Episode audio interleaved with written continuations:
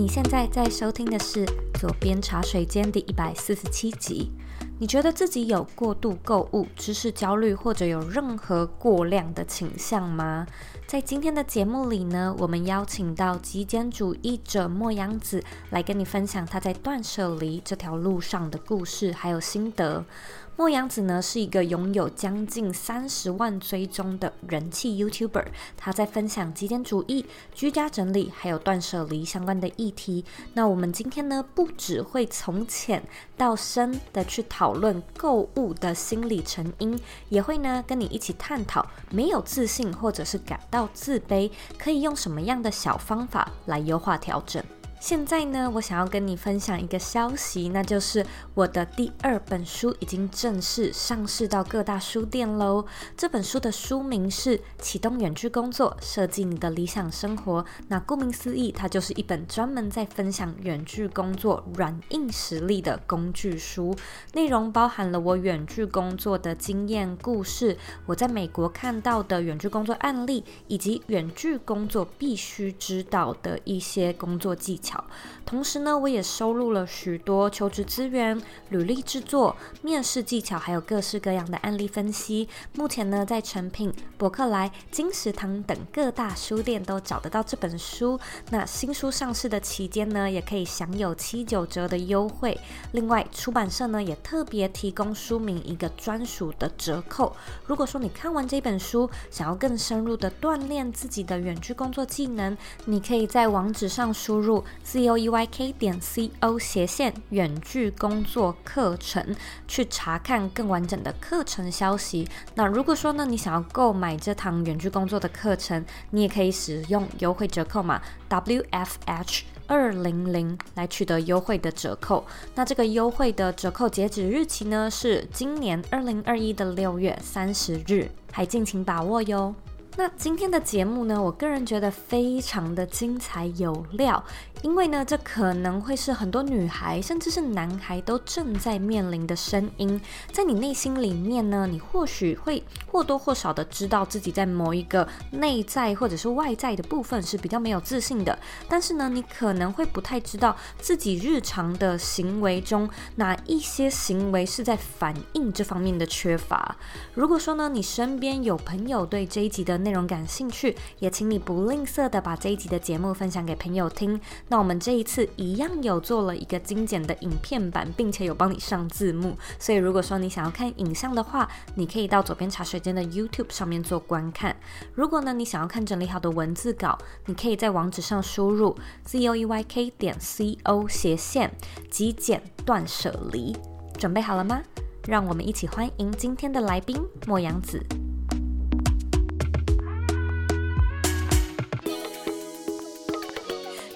非常非常开心可以邀请到 YouTuber 莫阳子来到左边茶水间。那我相信我们的听众应该对莫阳子都不陌生。如果喜欢极简主义，我相信我们蛮多听众是有在关注这个议题的。我想要请你为自己下三个关键字来介绍，你觉得你为什么会变成今天的莫阳子？好，我觉得第一个是断舍离，然后再来第二个是极简。对，第三个是坚持，我觉得这三个词是造就现在的我比较三大 keywords 这样。因为现在我的生活主要就是围绕在断舍离跟极简主义嘛，这两个词是我现在的生活模式跟我现在的生活态度。对，然后再来第三个词我会选坚持，是因为我觉得我从小到大很多事情。有点半吊子，可是唯独在做我自己喜欢的事，比如说 YouTube 还有设计视觉相关的，是一路从大概十岁左右就一路做到现在的。然后我觉得我现在有很多成就，包括我极简会成功，都是因为我热爱这件事，所以我坚持下来，然后才有这样的成就，有办法有这么多的经验分享给很多人。对，所以这三个字就是我代表我自己。大部分的听众应该认识你，但是对于不认识你的听众，还是想要请你不免俗的跟大家介绍一下你的故事，就是包含你极简旅程是怎么样开始的。我以前大概在二十岁，就大学生、青少年那个时候，是一个购物狂，所以我那时候大概每个月爸爸会给我大概我记得六千吧，六千块左右的预算当生活费，然后我就很想要，很想要把它全部拿来买衣服，所以大热天在夏天的时候，我就会全身脱光，然后就不开冷气，为了省电费去买衣服。就我当时夸张的地步是已经到这样，然后每个礼拜都一定会去超商取货，所以我一走进 Seven Eleven 或是全家便利商店，店员就只会直接认出我说啊，我知道你要来取货的，这样就非常非常夸张的那种购物方式。那以学生当时的预算来讲，可能没有办法买很多很贵的，但是我那时候也没有很在乎，我就觉得没关系，我可以买很多便宜的，然后一直换着穿，一直换着穿，就很风靡快时尚。所以我那时候就买了非常非常大量的衣服，我的衣柜是爆出来的，一直堆满，床也堆满，我基本上生活空间跟生活品质是蛮糟糕的，可是我却不这么认为。然后直到我跑去国外有一。当交换生的时候，我就在那边又是大爆买。可是要回国的时候，我发现我带不完。嗯，我好不容易把一大堆行李，我能塞的、能挑选的，全部都把它放到行李箱带回台湾之后，诶，打开我的房间，一年没有打开了，一开，诶。以前一年的东西全部都还在那个房间里面，完全无动于衷。重点是我全部忘记我有什么了，所以我一个一个柜子这样打开来看，嗯、然后我发现哇，好多东西是那个时候是什么心态买的？诶，怎么会有这个东西？我就全部重新回想起来，然后再加上从国外带回来的一大堆，大概七八十公斤的行李。全部再放进那个房间里面，就很 很很爆炸，对。然后那整个地板全部都是我的东西，我衣服，然后每个柜子都是满的。然后我当时就觉得，嗯，好像有一点太夸张了。而且我的房间的装潢是粉红色的，嗯、所以应该要是那种很浪漫公主风的感觉，嗯、可是却不是这样子，就很混乱，感觉是非常。不会打理生活的女孩子，我就觉得啊，天哪，好像有点太夸张了。我整理一下好了。那整理的时候，当时 YouTube 也在崛起，所以我就查了一些整理相关的影片，就跳出极简主义这个词。嗯。结果一看就觉得哇，好不得了！怎么会这么干净，这么有品质的感觉？而且那一种风格跟我们常常去逛无印良品或是 IKEA 等等的居家生活店的感觉很像，所以我就觉得说，那我一直幻想那样子的生活风格，结果我房间是这个样子，不是有点背道而驰吗？那我就开始一边慢慢筛选我自己有什么东西，然后才开始了解极简主义跟断舍离踏入这个旅程。其实我在呃跟你访谈之前，我有去看了一下。你的频道，然后你有一集就是在说，哎、嗯，其实你有发现自己以前是购物狂，那这个的背后的原因是因为你觉得自己可能成长的过程中比较没有自信，嗯、甚至。是比较自卑的人。对，我其实还蛮好奇的是，你那时候发现的小征兆是什么？就是我觉得要要知道自己是勾狂还蛮简单的，因为就有很多东西是摆在眼前的。可是要知道这些东西它背后代表了些什么，或许不是那么的容易，它需要蛮多的自我觉察。你是怎么发现的呢？我那时候在选。房间的东西的时候，因为你要断舍离嘛，然后想要赶快让房间变得干净、简单、舒服，所以要把东西减少。我就发现我的衣服特别多，然后我发现很多的衣服是我、嗯、你是说比起像是装饰品或者是房间的房娃娃，或者是可能有些人风靡三 C 动漫什么的，我是衣服特别多。对，然后我那时候其实就有一点点感觉，是有很多衣服是我当下买的时候，我是在买给未来的我自己穿的。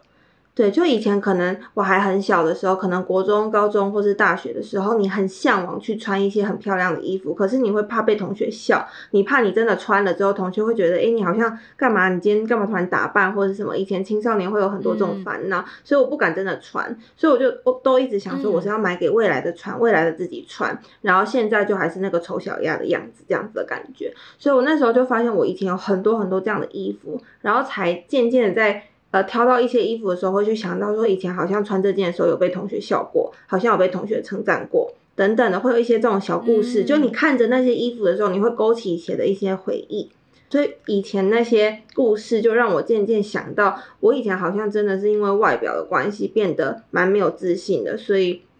才会有后面的这一大连串的反扑，那可能征兆比较像是我一件一件拿起来看，跟我一件一件的去想，我到底为什么会变得这么爱买，你才会渐渐有意识。我也不可能是我第一开始整理房间，我就知道我自己是购物狂，我就知道哦，我自己以前很自卑。那我觉得自卑的女生还会有一个心情是，其实我们一直知道自己是自卑的，只是不知道自卑会带给我们这些行为。对，所以我只是把这两个去联想，然后做出一个连接而已。然后我自己确实以前身材也没有到很多同学那么纤细，我也是普通身材，可是大家都会比较嘛，对啊，当然就会感觉相形之下，你就会觉得哦，我好像这方面真的比较不是那么敢展现，所以当然就买了很多漂亮衣服，但也不敢穿，然后就一直堆，然后一直放，但是你又很想要穿，很想要买，很想要变成那样，所以就拼命的购物，才变成那个样子。所以你是有买了很多衣服，但是你从来没有穿过，你只是等待着未来有一天你会想穿这样子。对，等待未来有机会穿，或者是呃，可能脱离那个时候的环境了，不会再被笑了，不会再跟那些人有瓜葛了，哦、对，然后才可以穿。哎，那当你就是心里很明确知道这两者之间的关联之后，你。后来展开的修复自卑感的旅程，你可不可以跟大家分享一下呢？我觉得那不是一个。你自己会有意识到你自己在变有自信的感觉，那个是等到一定的过程过了之后，你才发现，哎、嗯，我好像已经不那么在意了。所以我不是渐渐有意识觉得我不在意，我不在意，我是忽然间觉得，哦，我好像比较没有那么在意了。那是一个有点突然之间的感觉，因为一直以来你都被自卑或者是那种不自信给包覆着嘛。对，但是我觉得真的是断舍离跟极简主义把这些包袱给丢掉了。应该说，大部分的女生一定都会在某一天的时候，你。穿了某一套衣服，你走出去，你觉得哇，我今天真的超美的，我怎么可以这么美之类的？你可能会有某一天有这种感觉，包括你的妆容或是你的造型。嗯、但是你一定也会有某几天，你会打扮了之后，然后走出门，觉得哦，我今天超怪的，我今天妆容怎么样都不对劲，我今天看起来好丑，好像肿肿的，或者是我今天这个外套到底对不对啊？我是不是穿错件？你会有这种感觉？对，所以我以前呢，可能就是。嗯会有这种很强烈的感觉，就是我今天好丑哦，我好想要赶快回家换掉。那久而久之，我把这些东西丢一丢，丢一丢，丢一丢，我发现我好像渐渐每天出门都不再有那种感觉，都只变成，哎，我今天穿出去好像很自在。对，我都只留下这些让我自在的东西了。当我意识到这一点之后，我就觉得啊，那我只要找到每天都让我很自在的，我真的很习惯穿的，很习惯佩戴的，跟我习惯的样子出门。就好了，对，所以当我发现是这样子的时候，我就丢了更果决，然后也更能够知道我自己喜欢什么样的定位，然后再去执行跟追求这样子。嗯，我非常喜欢你刚才举的那个例子，因为我觉得听众确实会需要一些生活中非常具体明确的指示，就你要怎么样判断，哎，我嗯可能慢慢变得有自信或者不那么在意了。我觉得这种东西真的就是你要 pay attention to yourself。你要多多的观察自己，所以我也相信断舍离的过程其实就是一种认识自己的过程。但是我在这边又想到一个问题，就是假设我们现在的听众他是处于那种比较迷惘的阶段，然后他也不是说特别确定自己想要什么或喜欢什么。就像莫阳你刚才说的，就是你从挑衣服的过程中，慢慢的去知道自己喜欢什么样的一个衣服或者是风格，穿起来比较自在。你觉得对于就真的不知道自己适合什么的听众来说，这个过程应该要怎么样进行会比较的顺畅呢？你不知道喜欢什么，可是你应该比较能够感受你不喜欢什么。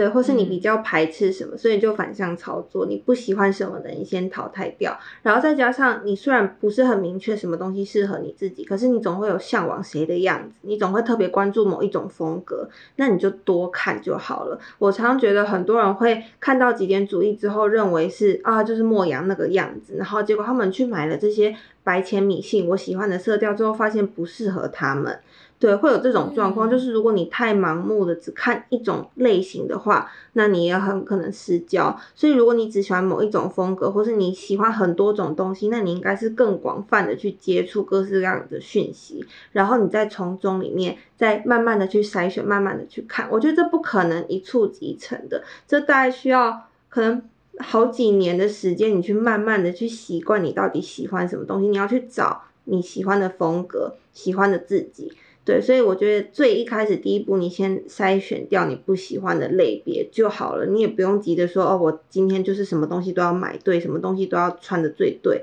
这样子，所以我觉得就慢慢来。你讲到这个啊，我想要拉一个题外话来跟你聊一下，因为你在讲极简主义，可是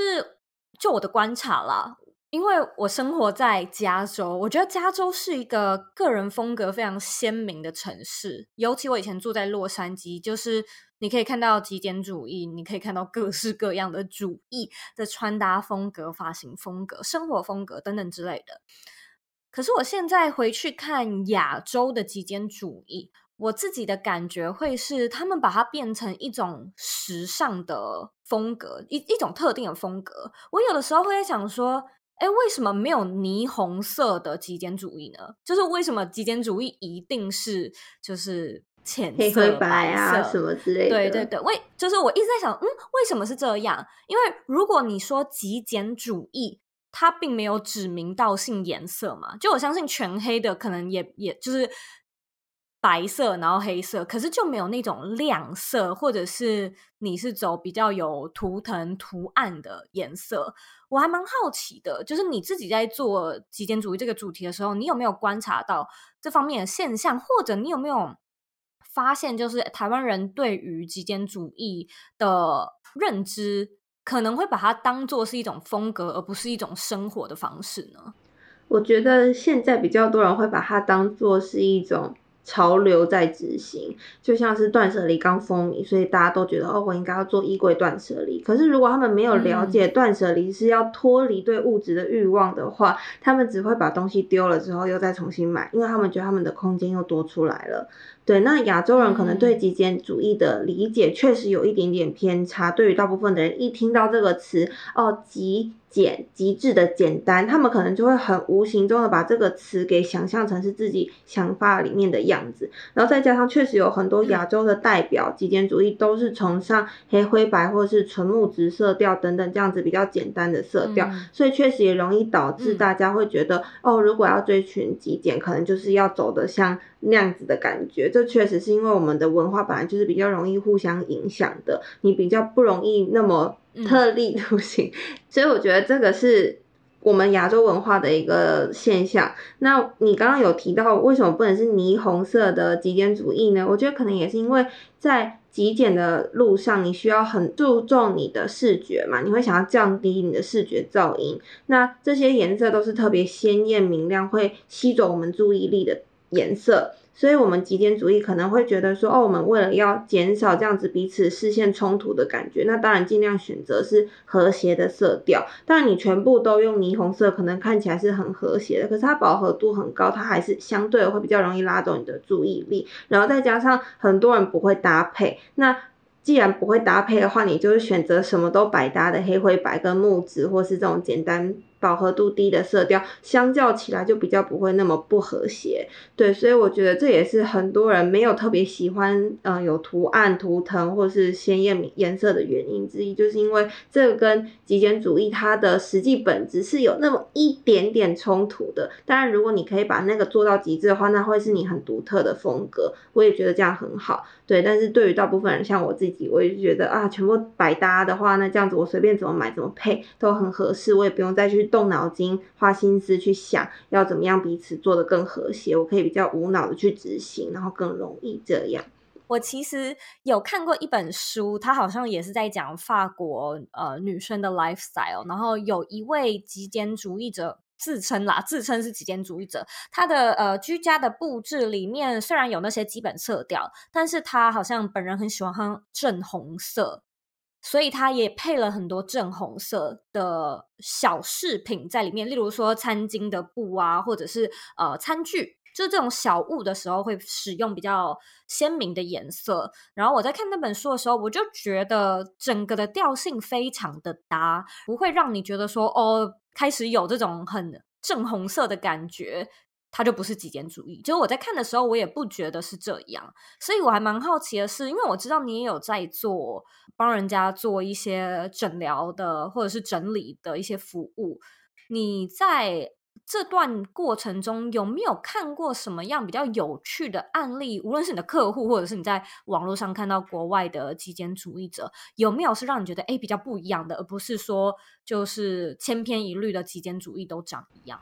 我可以分享，我很喜欢国外一个 YouTuber，他是在加拿大那边叫做 Sarah Therese，他是有一个即将要有第四个小孩的妈妈，觉得很耳目一新的是。他的极简主义是，他真的完全不 care 别人怎么说，就他很清楚自己的需求，所以他才去购买。可是他真的购买的时候，他又可以完全不会被流言蜚语给影响，他就觉得。对，我就是现在需要 so what，你想拿我怎么样？我就觉得这种态度对于很多要刚开始奠定自己极简之路的人来讲是有点困难的，因为我们大部分的人都会被酸言酸语讲说啊，你不是说你要极简，结果又买东西了。我觉得他那个妈妈才二十四岁，然后有四个小孩，有这样的心态，我觉得真的很强大。我就一直都还蛮好奇他到底是怎么样，背后有那么强大的那个。信念就是，我就过我的生活，我真的完全不会被影响。尤其他的 fan base 有一百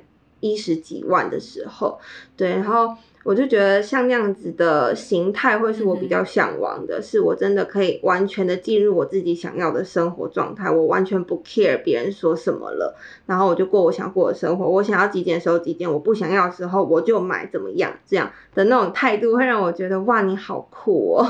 对，然后至于如果你有说就是真的要呃很不一样，比如说在生活形态有很多。呃，极简不光是只有物质生活嘛，有可能是他的饮食啊等等的。国内也有一个 YouTuber 叫做娜娜 Q，那他自己有分享很多他自己的极简想法，然后他自己就已经内化到他连吃饮食他都非常重视，所以他必须要在一个呃。安静或是舒服的环境坐下来，他才会开始吃饭。他不想要匆匆忙忙的在路上边走边吃，这是他的坚持，也是他可能接触极简之后开始了解正念饮食等等的想法之后，他开始实际去执行的。我觉得这对于很多呃就很忙碌的人来讲啊，可能大家就真的会觉得，啊天哪，现在就只有十五分钟，我赶快去咖啡厅随便吃一餐算了。类似这样的想法，他就会觉得不行啊，吃饭是一个很美好的时间，是留给自己的 me time，那我们就是要好好去享受。那我等到我忙完之后，我有时间了，那我可能之前是断食一阵子，那我现在再来好好的享用我这一餐，然后他就会把这个层次拉到一个新的境界。这也是让我觉得，哎，可能台湾比较就是比较少人可以做到的一种生活态度，这样。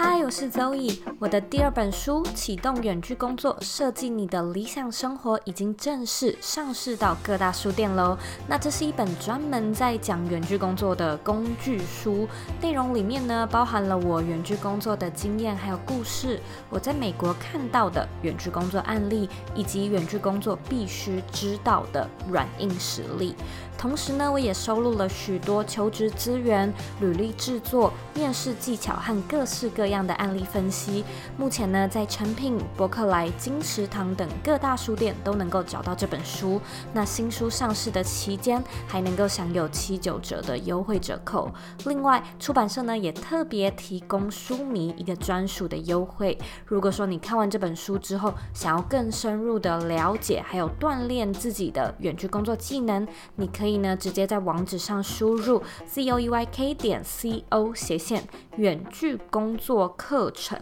你只要输入中文呢，就可以找到这堂课程的连接，并且使用优惠折扣码 w f h 二零零来得到优惠的折扣。那这个折扣的截止日期是二零二一年的六月三十日，敬请把握。那我们回到节目里喽。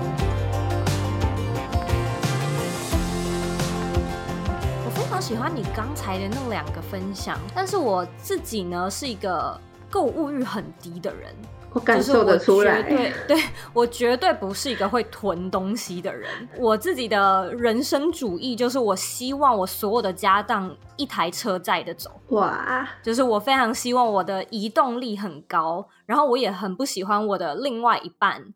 就是有囤货，或者是那种爱收集玩具公仔，那个我真的没办法，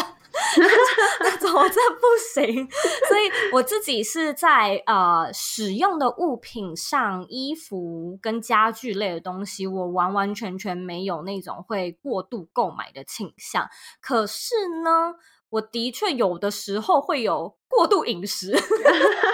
爱就爱吃啦，就是会吃超过自己应该能够负担的分量这样的事情。然后对于这种东西，就是它它是消耗品嘛，所以它不会堆，但是它堆的地方会是你身体上的能量，还有你身体上储存要需要很多东西去燃烧它嘛。我相信它也是超级无敌耗能的，所以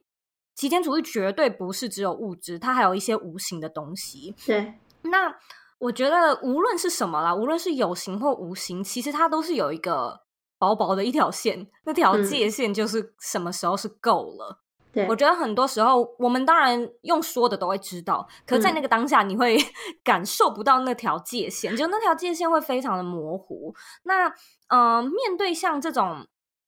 嗯，知识比较焦虑的世代，我相信很多人可能不是衣服类，也可能不是食物类，但非常有可能是学习类。我认识太多人，他有学习上的过量，那我觉得他久而久之也是一种囤积。对于像是这种类型的，你觉得，嗯，我们要怎么样去拿捏这个界限呢？呃，以。知识焦虑这个部分，真的我自己最近特别有感。前阵子很红的 Clubhouse 就是大家很知识焦虑的一个典型例子嘛。嗯、那我觉得很多人会真的这么焦虑这件事情的原因，是因为我们真的太怕错过了，错过就没有了。对，但我们常常要去相信，其实这些资讯你要找，你要去搜寻，你是可以搜寻得到的。我觉得这个第一个部分是你要去安抚你自己，说。没事，别怕，这些东西不会说只有在这里出现，一定你在未来的其他地方你都可以再接触到。然后再来是因为很多人会觉得自己很不足，他们会觉得我自己这么没有成就，所以我要一直疯狂的去大量的吸收，大量的去海阔所有的相关资讯。那我觉得这可能要跟他们自己的职业或是成就有没有。让他们自己有成就感，会有有一点相关，或是他们自己会不会害怕自己的成就没了，等于它的价值就没了这件事情，这种比较需要你自己真的静下来去写下来，嗯、或是你要打出来去想你自己到底拥有什么，或是你到底缺什么，你才有办法去做非实体的断舍离，你才有办法去理解你到底有没有过量。这个一定要自己写下来，自己去分析，说我需要的内容跟我不需要的内容是什么。如果你没有去想过的话，你只会一直。持续在这个回圈里面，因为你根本不知道你到底缺什么，你要什么这样子。对，所以回到刚刚你说怎么样是够了。是你要去问你自己的，不是问我，也不是问周易。这对我来讲是答案是这样子，对。然后要怎么去定定那一条够了的线？那你先去一样是反推回去嘛？你去想你不足的是什么，或是你不缺的是什么？你全部都把它写下来。如果你今天你的会议很多，你可以去把它写下来说，我会议到底都开了些什么？那哪一些会议是？其实好像没有那么需要的，或是你真的去很多场会议之后，你发现你是没有收获的，你全部都要把它 memo 下来，我觉得这才会对你的资讯不安有一点点的改善。这样分析资讯会是解决资讯焦虑的一个很好的方法，尤其能够去抽离我的工作不是我的一切。我的成就，我的事业，不代表我这个人是一个怎么样的人。我觉得可能是因为亚洲的思维比较功利主义，所以我们很容易会因为一个人外在的成就而去定义这个人多有价值，就是衡量，例如说他他这个人值多少钱的这种感觉，蛮有意思的。我前阵子呢，家里刚好有一个亲戚，他生了一个小宝宝。然后就去拜访他们，然后我就有抱那个那个弟弟，有一个小婴儿，然后我就抱着他的时候呢，我们就在那边说他很可爱啊，然后他就是就胖胖的在那边就是发出婴儿的叫声，然后突然呢就有一股臭味，我就说宝宝好像大便了，我就这样讲，然后大家就是。用一个非常温暖，就是当下那种感觉是非常温暖的，很很协和、很温馨的感觉，然后就去处理尿布这样子。我那时候就有一个感觉，就是这个小宝宝啊，就他的产值可能几乎是零，就是他在那边笑，然后什么事都没做，然后他还大便，就 是就是一个小小的小狒狒宝宝，可是真的很可爱。但是我就觉得说，在那个当下，我可以感受得到这个宝宝他的存在就已经有了价值。嗯，就一个人的存在就有价值，无论他的成就，也无论他的种族、他的年纪，只是我们越长大，这件事情就会越流失。其实真的蛮可惜的。就是我前阵子在跟一个极简主义者聊天，他就说他有认识另外一个也是极简的朋友，他就说他们已经完全脱离这种名利的感觉，他们也是在做 YouTube，可是他们完全不 care 那个设备怎么样，他们不 care 音质怎么样，他们不 care 观众有多少，他们纯粹就是做开心的，而且甚至有一集他们在聊天的时候就说，哦，我们最近觉得这个 YouTube 给我们的压力有点大，还要去 care 观众，那所以我们要休息一阵子。喽，然后就是很突然就就消失了一阵子，然后有很多观众都会建议他们，你们应该换一下麦克风设备了吧，因为我觉得那个音质还有画面感觉都不是那么好。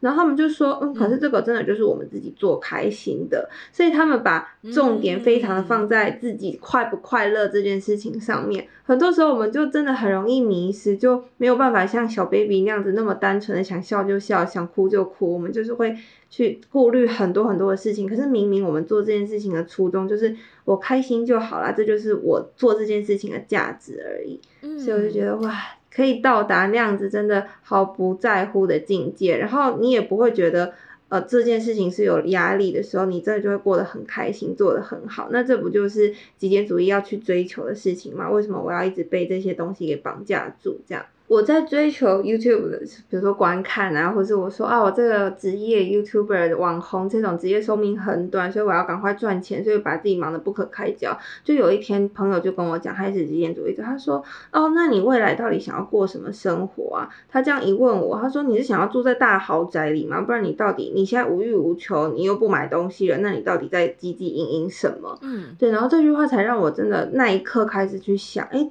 那我现在这么努力，我到底是要为了什么？我的理想生活是什么？就这一连串的反问，我才真的有去意识到说，哦，我不止物质极简了，我不止这些东西放下了，我还有很多我没有想过的未来。对，这些我都没有仔细想过，然后我就开始一直去追逐这种功名成就。所以我觉得这也是一种。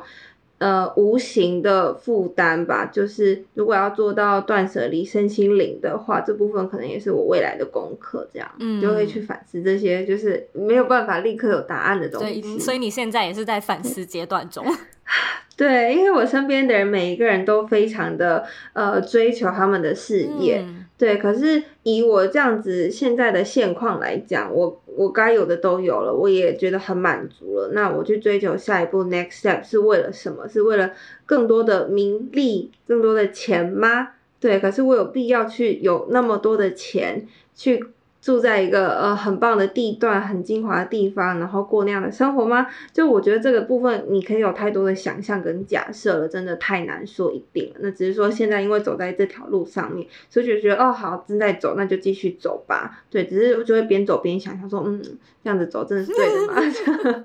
这样听起来的话，你其实身边也有蛮多朋友在做类似的极简的主题，不过。我其实也知道，极简确实是近几年在台湾才开始流行。尤其你刚开始的时候，那那时候应该算是一个比较冷门的主题吧。嗯，你那时候自己在经营这个主题的时候，有没有什么样的观察跟技巧？尤其是这种比较小众类型的呃内容。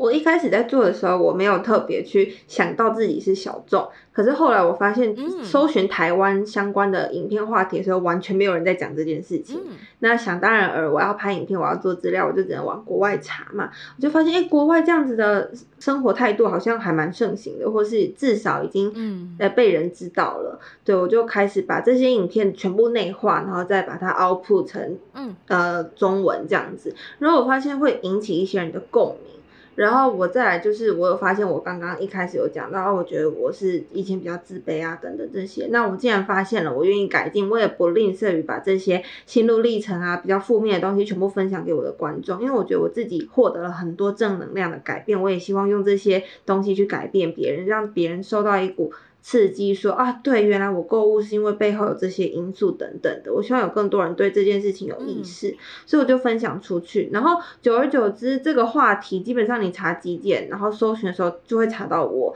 所以我才发现哦，原来我是在这个主题里面的代表，就有点算是抢得先机那种概念。对，所以我开始去想说，哦，原来这是一个小众的主题，一般人是需要去理解这样的主题，他们可能不是一瞬间进来，他就说，哦，好，那我懂极简主义了，那我走了。这样，他们会慢慢的去了解这到底是什么意思，然后慢慢会跟你有很多很多的 connection，会跟你有很多的连接。你就说一个很长线的故事。从浅到深，嗯，然后一步一步一步一步，全部把它拆解的很细很细很细，嗯，让大家去挖的时候可以挖的很容易，可以哦，我今天就算从中间进来，我也听得懂；我从前面进来，我也听得懂；我后面进来，我也不觉得无聊。对，我觉得它就是要拆解的非常的细碎，然后你要去达到每个观众的痛点。嗯就有些人可能是像你刚刚讲，他可能是饮食上面；有些人可能是物质上面的。我觉得你就是要把这一个那么简单的词就极简，把它延伸到非常不同的面向去，然后你去打中每个观众不同的痛点或者不同的共鸣。那这样他们就会每次想到这个词的时候，就会想到你，然后就会觉得啊。这个主题是莫阳，这个主题要找谁？这样子，他们就会比较有一个联想。这样，我想拉进一步问一下，你那时候在规划的时候，由浅到深的主题，能不能够举几个例子给大家听听看，像是什么样的？标题会是你觉得随时进入、随时都能听得懂、随时都能有共鸣的主题呢？像是很我我最喜欢下的标题，可能是我自己丢了什么，或是我只需要什么。这个你完全不需要管什么极不极简主义。比、嗯、如说我自己拍了一个比较后期的影片，可是是在讲一个很初级的东西，比如说十五样我只拥有一个的东西。嗯嗯然后大家就会想说，哦，是哪是哪十五样？呃，我想听、uh. 啊。那就算不了解极简主义的人也会好奇嘛。然后真的进来就想说，哦，对耶，剪刀确实只需要一把。他们可能就会开始从这里面获得一些启发。嗯、然后比如说，你就配合节庆档期，比如说双十一，大家在买，在 Black Friday 买的时候呢、嗯，你就出一个你根本就不需要这些，或者是五十样极简主义不买的东西，你就在。反其道而行的去执行，然后可能在查这些词的人正好因缘机会看到你的影片，然后他就会去了解到说，啊、哦，好聪明、哦，对我被。对我，我被我被洗脑了，我被厂商洗脑了，被商品给魅惑了之类的，他们就去反思。所以这些东西都非常浅，我不是在那边嗯提高我的姿态，然后去讲说啊极简主义改变了我的一生，或者是这个风格真的很好，你要去执行，你会获得心灵的洗涤，这样子那么空泛的东西。我觉得他就是要从很多人生，就是你日常生活中会遇到的一些小小的选择，或者是你小小的举动，然后去把它全部拉回来，一起做连接，然后再比如说更进阶一点点的问题，比如说很多人在断舍离的时候就会说，哦，他怎什么东西又丢不掉啊？那问我怎么丢啊？我觉得这种东西又是比较 personal、比较深的。那可能对于我来包装这个主题，我就会说，呃，排名前十名大家最断舍离不掉的东西。对，像这样都是比较平易近人的，然后很好进入这个话题，很好 dive in 的。我就觉得哦，这样子的方式是呃小众觉得 OK，大众也觉得可以接受，所以就可以渐渐把这种小众主题往大众主题拉，然后让更多人接受。嗯、那同时因为我占有一开始的话题度，嗯、所以大家在进来的时候就很容易搜寻到我这样。如果说你在主题上面就特别指明说哦，我是极简主义。在讲极简主义，那吸引过来的会是蛮确定喜欢极简主义的人吗？可是有的时候，像是你刚刚说到的，诶，想要去呃呼应购物节啊，或者是在家里绝对不需要有第二样的东西。我会觉得下标题的时候，这样的标题吸引进来的人，他不一定是喜欢极简主义的。所以也就是说，这样的观众他可能一看完这些影片，可能会有比较负面的反应。我我猜的啦，就可能会马上就会抨击，因为他脑子里面也没有想要断舍离的想法嘛。面对这种比较负面的或者是比较酸民的评价，你自己有什么样的调试心情的方式可以跟听众分享呢？我觉得，尤其是在讲极简这种你需要别人去改变你的行为的时候，它本身就会受到一点点。呃，压力，他就是说，我现在做错了吗？你为什么要叫我去往另外一个方向走？所以你现在是在攻击我嘛？那我也要攻击回去，嗯，所以就会有这种酸民的 出现。Oh、对，所以我觉得很多时候他们可能会反击，是因为他们自己的价值观受到撼动了，嗯。那我觉得没有关系，如果他们是这样子去想的话，我觉得他们还是看完我的影片，他们还是多多少少接触到这样子的东西，而且他们会去反思，因为你已经被攻击，所谓不是有那种良药苦口嘛，嗯，所以。你当你收到一点点这样子很苦的东西的时候，你没有办法第一时间接受。像我，我自己也没有办法第第一时间接受别人对我的评论。可是等到你自己可能在做下一次决策的时候，比如说你真的在买衣服的时候，你可能就会想起来说，哦，有一个 KOL 他在那边讲说，你要去想你那材质是不是很烂，可能他就会在心中买一个种子之类的。对，我不奢求他立刻变我的铁粉，嗯、可是这样子的话题跟议题，说不定会在他心中对埋一个种子。那等到未来他真的到了某一个阶段，或者是我又因为什么原因上了比较热门话题的时候，他查到我，他可能就会对我比较。呃，可以理解，或者他可以渐渐的去吸收我的内容。我也不求他们一瞬间就要变得呃很可以接受我的内容啊，或什么的，或者他们甚至会觉得我在骂他们，这都没有关系。那以酸言酸语来讲的话，我觉得就是你自己要很确定你自己在分享的价值观核心是什么，那你就不太会被受到撼动。比如说，我就觉得我自己频道的初衷是因为断舍离跟极简主义带给我这样美好的影响，我想要把它推广给更多人。我的理念就这样子而已。对，所以我的本意不是要去攻击任何人。如果你觉得我攻击人了，那可能是因为我的用字遣词错了，那我就去调整。可如果你是一昧的攻击我，那因为我的初衷、我的核心是这么的明确，所以我不会被打倒。我只会觉得那是你需要去消化吸收。然后我在回应的时候，我可能会以一个比较冷静、比较。感觉好像 EQ 很高的姿态去回他，那这样子也是在帮我 branding 的一部分，因为别人就会觉得哇，这个频道的主人 EQ 好高哦，什么什么的，所以我常常觉得酸民是给我建立我高 EQ 形象的一个方法。对、所以你自己在处理的时候，你说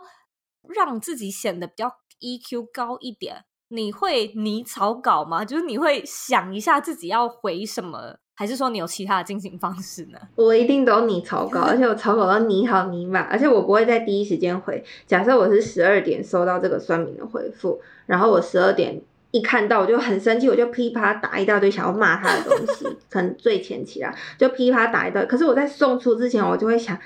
这样别人应该会觉得我在跟他对杠，嗯、或者是别人就会觉得我 EQ 不好。好、啊，我再我再我等一下再看怎么改，那我就去吃饭或干嘛休息一下，然后我再回来看的时候就觉得哦，我刚刚好激动，好冲动，算了算了，把它改成比较温和一点，然后改了又改，改了又改，然后就觉得啊，最后这一段啊看起来好好高 EQ 哦，然后再把它送出。我真的觉得你在一看到酸民的时候，你不要硬碰硬，他他其实也没有意思要真的要去把你。干掉或是什么的，他就是不爽，随便留下一些话这样子而已。在我的频道的方式里面，我是觉得这样的风格比较不适合我，因为我是在讲一个我希望被别人接受的生活态度。对啊，那如果我去跟人家对杠，我赢了，那又怎么样呢？对啊，所以我就会觉得，那我就先放着，我让我自己冷静，我也去想他到底为什么会想这些。我觉得这就跟心理学的时候会有点像吧。有时候你在跟医生疯狂抱怨的时候，医生也不会就在那边立刻检讨你，他可能是吸收哦，消化啊、哦，好，那我们最后好，你也冷静了，我也我也吸收好了，那我再来跟你讲一些 feedback，你可以怎么改？诶，你听不进去，那没有关系，你就把这个我的 feedback 带回家，你自己回家慢慢想，就有点类似像这样，所以我也不会把这件事情记在心里很久。可是我觉得这真这是蛮。需要练习的，就是你的酸言酸语看多了，然后你也习惯不要立刻回这件事情，久而久之你看了好生气生气，但是你就先去做别的事情，然后你回来 calm down，然后再回就好了，就不会有那么多后续效应，或者是被网友又二度攻击说你 EQ 不好，怎么那么不会回复啊 这样子。对，你有没有曾经想过？如果说今天没有任何的限制，如果说今天你不用住在这个城市，然后不用做现在的职业的话，你觉得你自己会在哪里生活，或者你又会做些什么事情呢？这是一个幻想题嘛，就是 我可以随便幻想我心中理想的样子。我其实是想要知道极简主义有没有限制了你。有没有把你自己框住？就是你会不会在做了这么久，而且就是形象又越来越深嘛？所以你会不会觉得哦，我是莫阳，我讲极简主义，所以我是一个怎么样的人，或者一定要在哪边穿什么样风格，说什么样的话？所以我才好奇的问一下这一题，但是他也没有标准答案。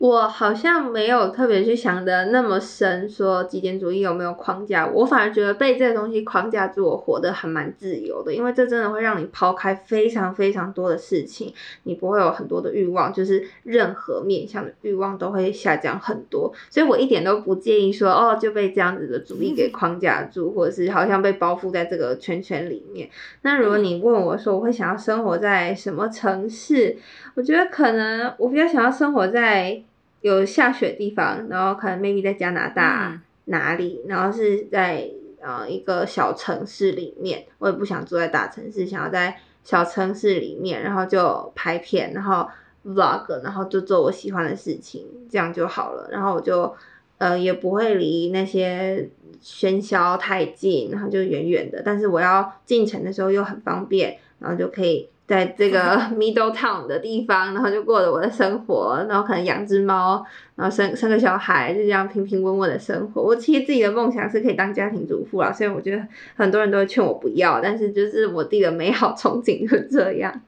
对，你知道吗？我前阵子朋友推荐给我一个 YouTube 频道，是一个韩国女生。我我现在临时想不起来她叫什么名字。然后她就是每天就在那边煮饭，然后呃，她的节目非常的干净，你知道吗？她在那边洗菜，然后那个洗菜的声音，然后切切切，对对对，风啊吹到窗户，就是有那种微风泛起，她的窗帘就这样慢慢扫，也没有背景音乐，她也没有任何话，也没有字幕，就什么都没有。有有有，好，那我更确定你在说 谁了。我就是会看他的频道，然后我就会觉得说，他想当家庭主妇哦，就是我很羡慕他的生活。你知道我之前为了要去研究这类型的影片怎么拍，我就把它下载下来，然后他每一看，然后架在哪个角度，我就把它分析剪剪剪剪出来。我操，这个真的拍起来很累，一点都不是那么优雅。对，我觉得他，因为他有很多的设置嘛，就是对，嗯，各各式各样的角度，然后有近有远，我相信他应该是镜头都有 settle 过。可是我就是一边看，我就觉得说，对，多么美丽的。一个一一种职业，就是我相信她确实也颠覆很多人对家庭主妇的想象。嗯，那那个女生她就是每天哎，她还会帮她的孩子做一些很可爱的手作玩具，就是什么吹泡泡啊的一个东西，或者是呃腌腌泡菜。我就看到她跟她老公两个人在那边做泡菜，然后在那边吃，我就觉得。好棒的生活哦，所以我非常认同，你可以去当一个家庭主妇，应该非常适合你。对，谢谢。现在我就要来问你最后一个问题，也是每一个来宾都要被问的问题：你认为的理想生活是什么呢？因为我知道你每一个来宾都会问这一题，然后我就想说，哦，那我要去就是回答跟大家不一样的。然后，但是我还是想说要研究一下你怎么跟观众 talk，所以我就把每一集的结尾几乎都听了一遍，就看其他人说些 什么。大家都就是都讲的很棒，而且其实大家的想法跟理念其实就是一样，就是呃，你你你其实不是要追求什么很富贵的生活，你只是想要。呃，有有自己的空间，然后不不愁吃不愁穿，你有一定的钱，你可以做任何你想要做的事情，去任何你想要去的地方，然后就是完全不用受到限制的这样生活，你也不管地理位置什么的，我觉得这样就已经很理想了。嗯，那你觉得你现在在过自己的理想生活吗？我觉得可能一半一半，因为我毕竟还没有财富自由，所以我还是要为工作打拼。可是我已经很喜欢我现在的工作，我也很满意我现在的生活环境，我身边也都是我喜欢的人了。所以基本上我就是好好工作，然后等到我真的不愁钱的那一天，我觉得我的理想生活就就到了。嗯，我其实有感觉那一天应该离你不遥远。对，但前提就是我要知道我自己到底想要什么。哦，我觉得这个东西啊，它会是一个人生一个阶段一个阶段的不断重复性的问题，就像是我现在快要三十岁，嗯，然后我会觉得现在的我过着二十岁的我很喜欢的生活，但是下一个就到我四十岁，我其实也会在想说，嗯。三十岁到四十岁，我会不知道我想要什么。我可能会想说，嗯，我大概不会想要生小孩。就是你知道吗？就是像你说，你会可以说出你不想要什么，但是下一步你又会觉得说，哎，那这样子等于想要什么？就是我现在还在那个断舍离，我在分析我不喜欢什么的阶段，所以我可能只能像是用你的断舍离法。至少可以先去做一些人际关系的断舍离，或者是你的生活风格的断舍离，然后知道想要在什么样地方，喜欢什么样的生活，再去慢慢建造下一步。所以我觉得理想生活它会变，但是我们应该时时刻刻都可以不断的活在自己的理想中。哦，这 ending 太棒了！理想生活会变，非常谢谢你。今天我跟你聊得非常的开心，那我也祝你的新书大卖，一切顺利。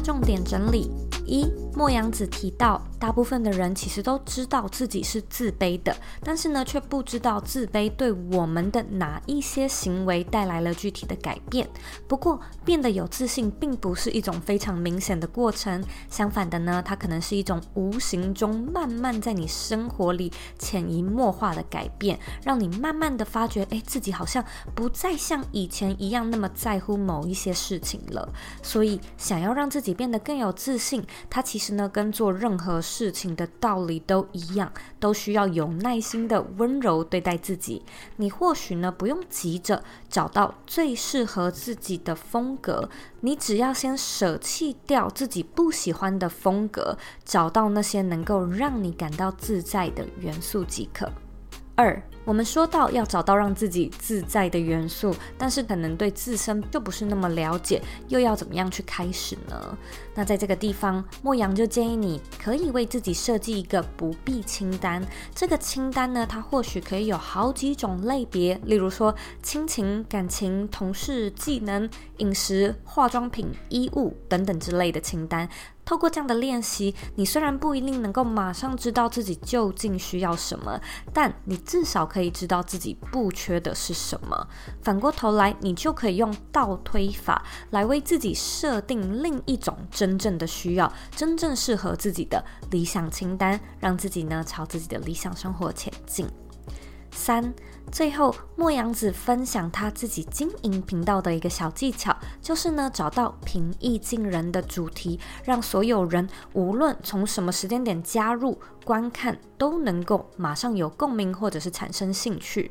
极简主义它其实就像是很多的哲学思想一样，如果说他想要很硬很深的聊也是可以，但是大部分的民众在接触一个新的专有名词的时候呢，本身就会觉得有一点难度，更何况呢是一种新的思维或者是新的概念，所以站在观众的角度去想想看，这个主题跟他有什么关联，他要怎么样才会想要看，而且才会看得懂呢？其实啊，这都是身为创作者的我们必须要思考的议题，尤其是在做个人品牌上。我相信呢，你或许在讲的是一个比较专业的主题，有的时候太过专业，反而呢会让观众更吃不消。不妨呢参考看看莫阳子的方式，思考看看能不能够给观众更简单又更有趣的内容，达到双赢的局面。